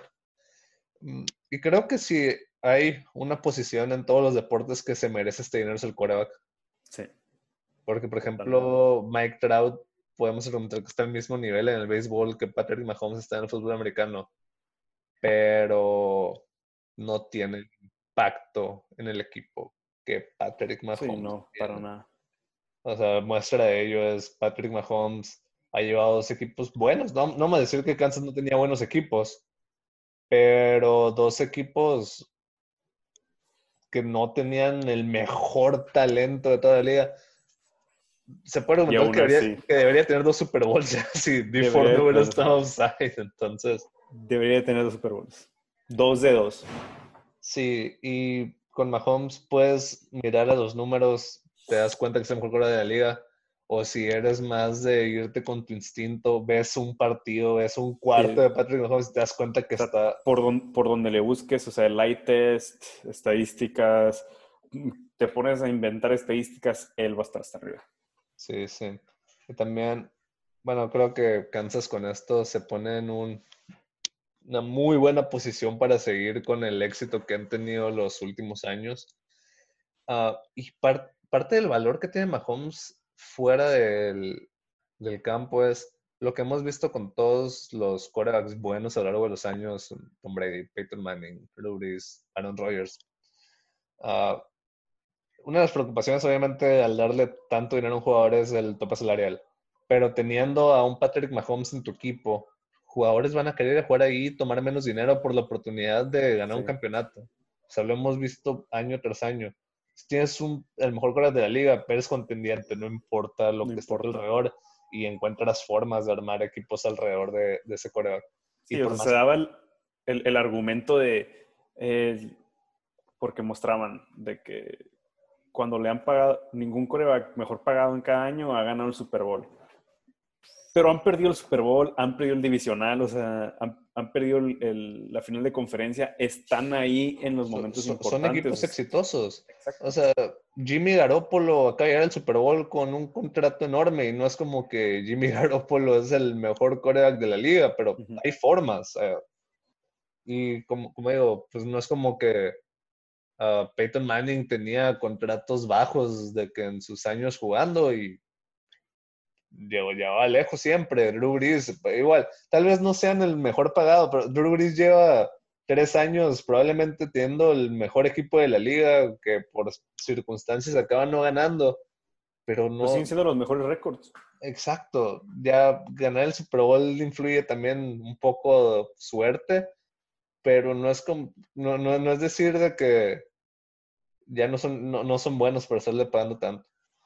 Y también la, la, otra parte que va a ser muy importante es, en los próximos cinco años va a estar estable, mínimo, la situación de cocheo. Tienen Andy Reid, de los mejores coaches de la liga, probablemente el segundo mejor coach de este siglo, de lo que va del siglo.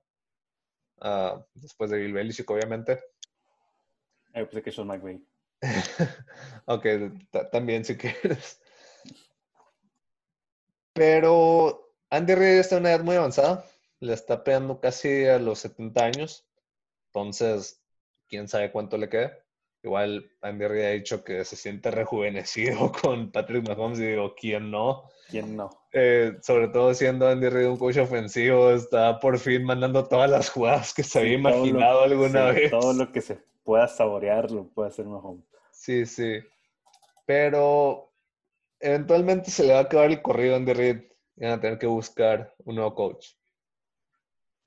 Ahí es donde tener a Patrick Mahomes en un contrato de 10 años influye tanto porque va a ser la posición de cocheo más solicitada de toda la liga. Totalmente. Cualquier coach disponible la va a querer, entonces Kansas se va a dar el lujo de realmente tener un muy buen coach para ser el sucesor de, Andy Reid, simplemente porque los coaches van a querer ir a tener la oportunidad de ser el coach del equipo de Patrick Mahomes. Es que sinceramente tienen armado el ciclo, casi, casi. Y creo que uno podría hasta argumentar que les salió barato el contrato. Sí, es lo que toda la raza dice, o sea... Los primeros este, años... Es un super contrato, no se dan eso, pero es, sinceramente, prorrateado, está muy bien los, el, contrato. Sí, porque... Muy, muy bien. El, va a ser un promedio de 45 millones al año, que a lo mejor en dinero de 2020 parece mucho, siendo que el segundo mejor pagado es Russell Wilson, que le pagan 35.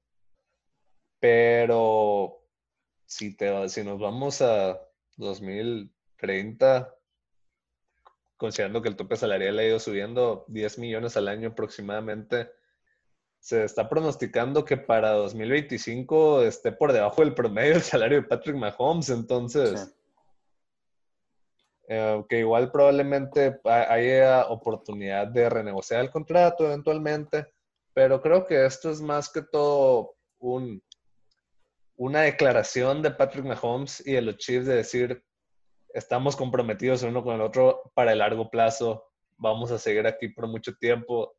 Y vamos a seguir buscando ganar Super Bowl. Ténganos miedo, NFL. Sí, o sea, igual, no nomás es el, ok, este, firmamos a Patrick Mahomes, son muchísimas cosas que ya se cierran. El poder tener free más baratos para futuro, este, buscar, o sea, en el momento de que Andy Reid se vaya, así como comentabas, pues, o sea, ya tienes, ok, alguien muy probablemente va, vaya a estar interesado en ese, esa vacante cucheo, si es que no sea en, casa. Y al final de cuentas, yo, ¿hay alguien que tenga la habilidad de Patrick Mahomes? No. No, entonces, por eso Patrick Mahomes, o sea, número uno, está, ha estado pues en sí debería de haber tenido dos Super Bowls en dos temporadas, porque sinceramente yo que soy aficionado a los Rams, lo hubieran hecho pedazos. Sí. Entonces, dos de dos y probablemente la siguiente temporada estuvieran peleándolo. Sí, sí, totalmente de acuerdo. Patrick Mahomes. Está ridículo. Y creo que en cualquier otra en cualquier otra situación que a un jugador que ha jugado 30 juegos de temporada regular en toda su carrera le dieran el contrato más grande en el historia de los deportes, estaríamos haciendo un escándalo, pero Patrick Mahomes eh, es tan bueno como lo como Totalmente. Pero bueno, sí, por eso no grabamos un podcast completo en estos. No hay, no hay mucho que, que argumentar, se merece cada centavo. ¿Qué te parece si pasamos ahora a la otra historia que está en la NFL? No tan, no, no tan positiva como estar admirando el talento de Patrick Mahomes. El equipo profesional de Washington. Exacto. ¿Quién? Ah, pues primero anunciaron que van a cambiar su nombre después de casi 100 años usándolo. Nombre que han denunciado muchas personas que es algo racista. Ah, y pues entiende tal vez que lo hubieran usado en 1933, cuando empezó la franquicia, donde era otro clima de que, la, de que social y político totalmente. Pero la verdad es impresionante que haya durado hasta 2020 ese nombre. Ah, ya lleva muchos años de que la, la controversia y el dueño Dan Snyder simplemente decía, no, no, no, nunca voy a cambiar el nombre, nunca voy a cambiar el nombre. Pero pues, pues como dicen, como dicen por ahí, con dinero baila el perro. Totalmente. Y cuando salió FedEx a exigirles que cambiaran el nombre, y luego Nike retiró todas las... La mercancía. Toda la mercancía del equipo Ah, casualmente sale Dan Snyder a decir de que saben que voy a cambiar el nombre. Sí, he recapacitado y yo les siempre quise cambiar el nombre, pero no me dejaba la raza. Sí, inserte la escena de un cangrejo de... y que le hizo cambiar de opinión. El, dinero. Ah, sí, pero no, hasta parece una mala comedia de que el comunicado que hicieron anunciando que iban a cambiar el nombre, escribieron el nombre como 12 veces en, en una carta de párrafo y medio. Pero sí, eh, últimamente el resultado es que van a cambiar el nombre, todavía no anuncian, pero no se les acaba una cuando ya entran en otra, porque días después de que salió la noticia de que finalmente van a cambiar su nombre, pues se destapó un escándalo dentro de la organización de Washington, donde parece que el dueño estuvo involucrado en cosas no muy... Sí, o sea, este, sexual harassment, eh, fiestas. Sí, drogas. Mm, no sé, y al parecer también está involucrado eh, varios directivos, eh, coaches pasados, este, eso es lo que se dio a conocer, ¿no? Sí, eh, pero al parecer hay cosas más fuertes que no han salido a la luz. Entonces probablemente se vengan más cosas.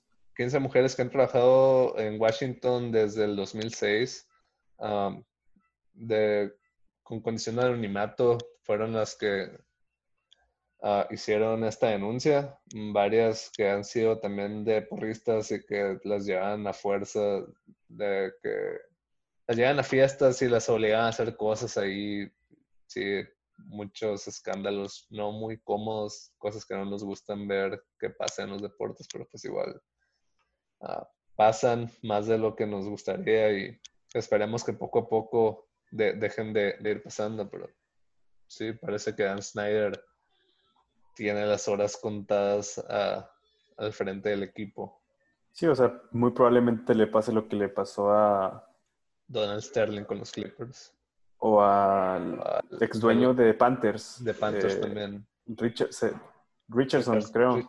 sí, que fue un caso similar para Richardson. Y lo obligaron a vender la franquicia.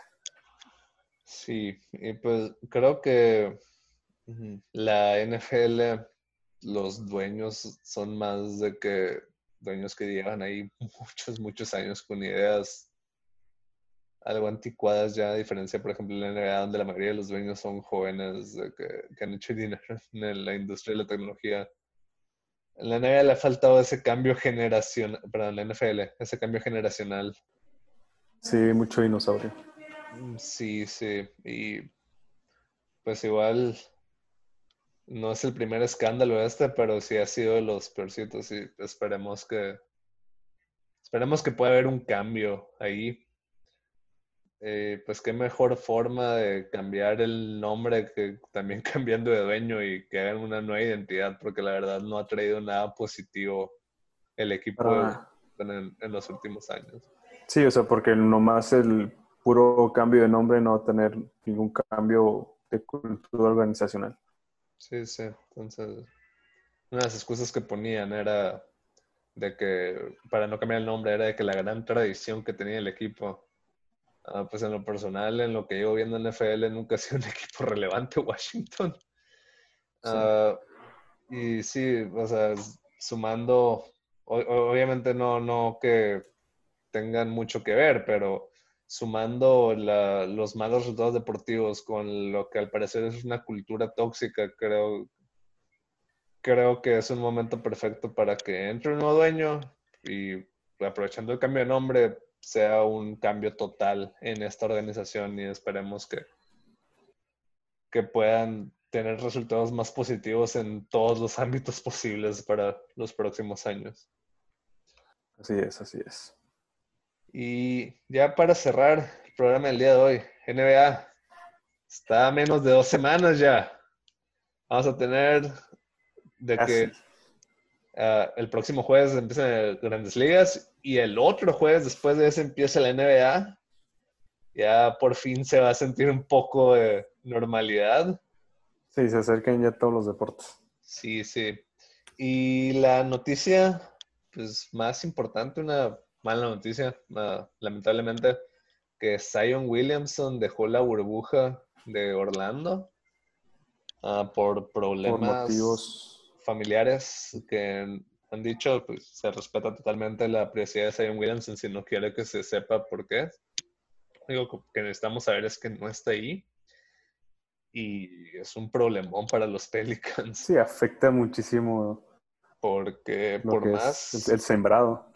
Sí, sí. Y bueno, al día de hoy que estamos grabando esto, faltan 12 días para que empiece el reinicio de la NBA. Ah, los Pelicans juegan en ese primer día. Y el problema aquí es que uno pensaría que no, pues no pasa nada si Zion vuelve en una semana a cinco días de que empiece. Pero no, porque si dejas la burbuja, tienes que estar en cuarentena 10 días antes de poder jugar otra vez. Entonces, lo más probable es que Zion se pierda el inicio de la burbuja. Y por más que volviera mañana, que hasta este momento no, todavía no vuelve, pues esos 10 días no puede entrenar con el equipo, entonces tal vez también eso afectaría a que no esté en reinicio y sí un pues para los Pelicans y para la liga, que vamos a ser honestos, esta burbuja es una excusa para, para que juegue Zion Williamson. Sí, totalmente. Um, Sí, o sea, es la uno de los Pero también hablando de burbujas y perímetros.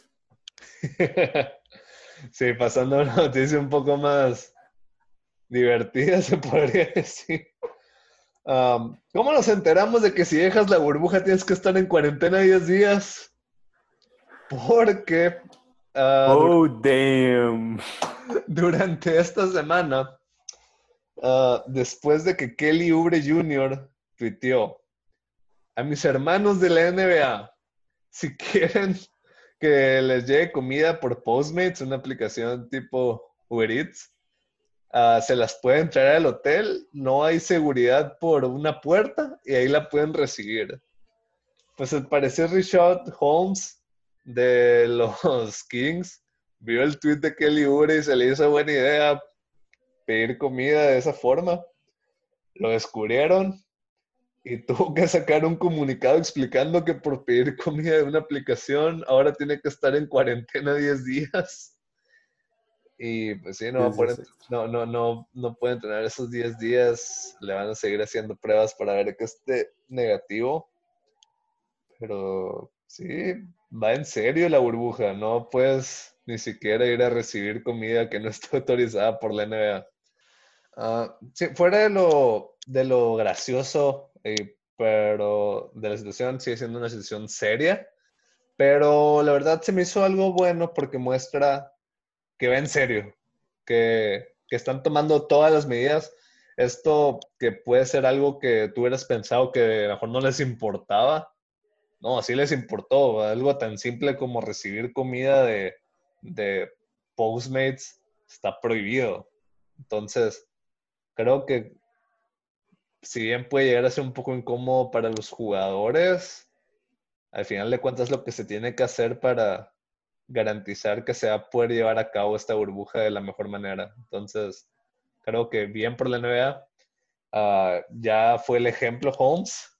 Y pues como puso Kelly Ubre después, uh, never mind, LOL. Tan en serio que la NBA ya generó la Snitch Hotline, donde los jugadores pueden acusar a los otros jugadores, eh, personas del cuerpo técnico de otros equipos o del mismo equipo que ya se hayan este, hecho cosas fuera de las reglas. Sí, sí. No, la, la, han estado abusando un poco al parecer de acusaron a Jimmy Butler de estar entrenando en su cuarto, que estaba haciendo mucho ruido. y pues todos están acusando a, Chris Paul, que se, ganó la, que se ganó la reputación de ser ahí el, el snitch de la liga después de que en un partido acusó a un jugador rival de estar desfajado y con esos le marcaban foul técnico y con esos tiros libres ganaron. Pero sí, la, la verdad está fascinante la, la burbuja, está, está bien bizarro, está surreal ver a todos los jugadores encerrados en un lugar. Parece que están, no sé, como, como jugadores de secundaria que van a un nacional o algo así, están todos en, en el mismo hotel. Ah, y de hecho, ha estado muy interesante ver jugadores que han estado uh, blogueando su experiencia. Uh, el jugador, el novato de los Sixers, Matisse Taiwo, hizo un canal de YouTube donde está subiendo regularmente sus experiencias en la burbuja, entonces estaba muy interesante ver de primera mano qué es lo que está pasando ahí adentro, ah, casi como un reality show. entonces sí, está, entretenimiento no va a faltar y pues, pues esperemos que pues, estamos viendo que están tomando todas las medidas posibles, por más que parezcan exageradas, son necesarias en este momento. Entonces, sí, esperar que sirva la burbuja y que podamos tener la conclusión de esta temporada. Sí, esperemos que, que estas instancias sí se mantengan todos los deportes. Por favor. Por favor. Ah, pues bueno, Félix, creo que ya nos quedamos sin noticias. Ya las próximas semanas vamos a poder hablar de juegos. El próximo programa vamos a poder hablar de partidos de verdad que pasaron. Está, emocionante eso. Uh, una última cosa de, la burbuja que me, acaba de volver a la mente. Ah, había especulación sobre si los jugadores estrellas tenían mejores cuartos que los, que los jugadores normales, vaya. Ah, y nadie había dicho nada, era todo un misterio. Hasta que CJ McCollum subió una foto fuera del cuarto de Damian Lillard, porque Damian Lillard cumplió años. Entonces CJ McCollum, su compañero de equipo, le decoró con globos negros y rojos del color de los Blazers, donde se puede apreciar claramente que Damian Lillard está en la suite presidencial. Tienen que cuidar a la marca, tienen que cuidar a la marca. Y la NBA, misteriosamente, cuando retuitearon la foto de CJ McCollum, photoshopearon la puerta para borrarle donde decía suite presidencial. no sé por qué quisieron ocultarlo, pero pero sí, y ya obviamente... Hay que mantener contentos a los novatos. obviamente vinieron las respuestas de que si Damian Lillard está ahí donde está LeBron. no, hombre. Ah, se parece que la votación está en que LeBron está viendo en el castillo de la Cenicienta. Lebron probablemente está saliendo de la burbuja y nadie le dice nada. sí, igual no le da coronavirus a, no, ese hombre. entra el coronavirus y los anticuerpos de Lebron le ganan en cuatro. Pero bueno, Félix, ¿algo más que quieras agregar antes de terminar el programa del día de hoy? Mañana se choquea el Cruz Azul y ya la próxima semana regresa a la Liga Mexicana.